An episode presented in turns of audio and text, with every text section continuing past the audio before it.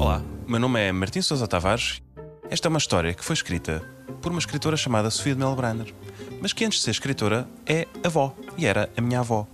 E ela escreveu este conto para contar aos seus próprios filhos e aos seus próprios netos. E é assim que eu me lembro dele.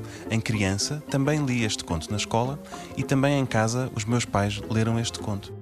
A história da menina do mar. E a minha avó, quando lia este conto aos seus filhos, até inventava uma voz nova para ser mais convincente.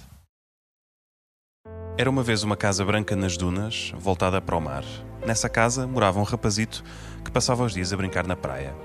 E este rapazito, que vivia na praia, um dia teve imenso medo de uma grande tempestade que houve, em que as portas bateram e ele achava que o mar ia devorar o mundo. Mas no dia seguinte foi à praia e na maré vaza viu uma coisa estranhíssima e muito curiosa. Ouviu uns risos e viu a brincarem na maré vaza um polvo, um caranguejo, um peixe e uma menina muito pequenina que cabia na palma da mão. E ele ficou escondido e viu-os a rir, divertidíssimos, e ficou cheio de curiosidade e deu um salto e agarrou na menina.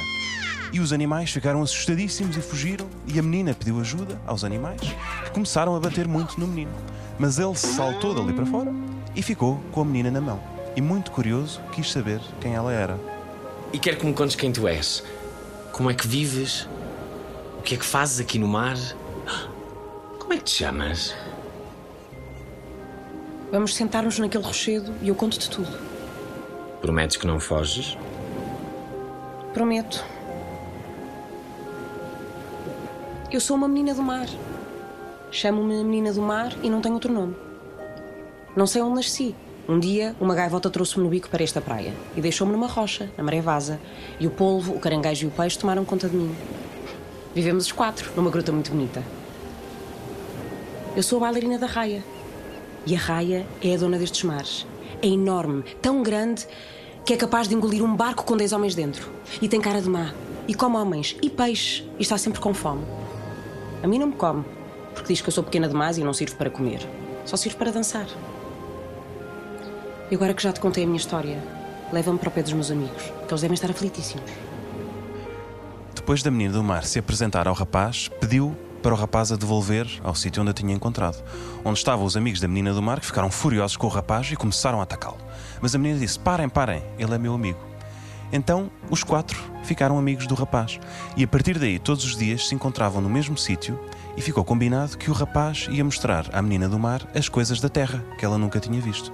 Então um dia o rapaz levou-lhe uma rosa e a menina do mar cheirou o perfume da rosa. No dia seguinte o rapaz levou-lhe o vinho e provaram todos um bocadinho de vinho. No outro dia, o rapaz levou-lhe uma caixa de fósforos, que não é nada de bonito, mas que tem fogo lá dentro. A menina do mar nunca tinha visto e achou que o fogo era um sol pequenino. No dia seguinte, o rapaz decidiu mostrar à menina do mar a terra e decidiu pô-la num balde. Mas os búzios, que têm muito bom ouvido e são os ouvidos do mar, ouviram tudo e foram contar à raia. E a raia foi contar ao rei do mar. E ficaram todos muito zangados com a menina do mar e ordenaram que ela fosse para uma ilha muito distante, por castigo a ter desobedecido à raia. Bom dia. Trago aqui o balde. Vamos embora. Depressa. Eu não posso ir, Mas porquê?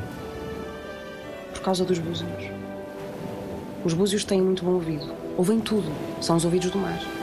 E ouviram as nossas conversas. E foram contá-las à raia, que ficou furiosa. Eu agora já não posso ir contigo. Mas a raia não está aqui. Mete-te dentro do balde e vamos embora É depressa. impossível. A raia ordenou aos polvos que não deixassem passar. As rochas estão cheias de polvos escondidos, que nós não vemos, mas que nos veem, e espiam cada um dos nossos gestos. Tenho que te dizer adeus para sempre. Amanhã já não volto aqui, porque a raia, para me castigar de eu ter querido fugir, decidiu que hoje, à hora da lua cheia, eu serei levada para uma praia distante, que eu não sei onde fica, nem como se chama. E nunca mais nos poderemos encontrar. Vamos experimentar fugir. Eu com as minhas duas pernas corro mais do que os povos com os seus oito braços, que nem são braços nem são pernas. Larga-me! Larga-me, larga-me, senão matam-te! Não, não te largo. O menino, apesar de achar que corria mais do que os polvos, foi agarrado por imensos polvos que treparam por ele acima, abraçaram-se a ele, apertaram-lhe o pescoço e a verdade é que ele ficou desmaiado e largou a menina. E assim passaram dias e dias e ele não sabia o que é que lhe tinha acontecido. Nunca mais a viu. Andou à procura dela, mas já não a encontrava na praia.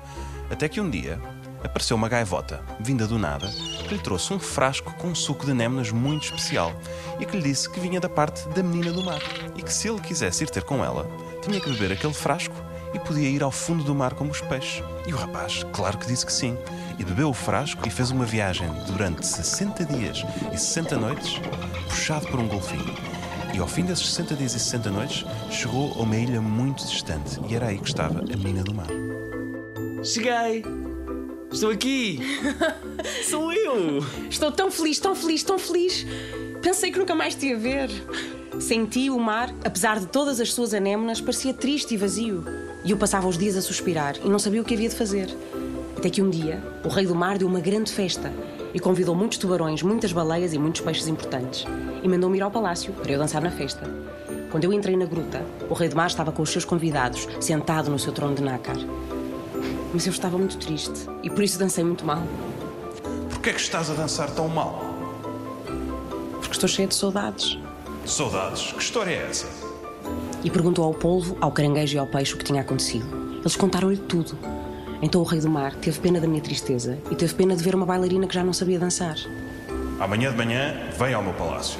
Na manhã seguinte, eu fui ao palácio e o rei do mar sentou-me no seu ombro e subiu comigo à tona das águas.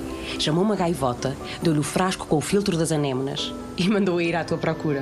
E foi assim que eu consegui que tu voltasses. Agora nunca mais nos separamos. Agora, a tua terra é o mar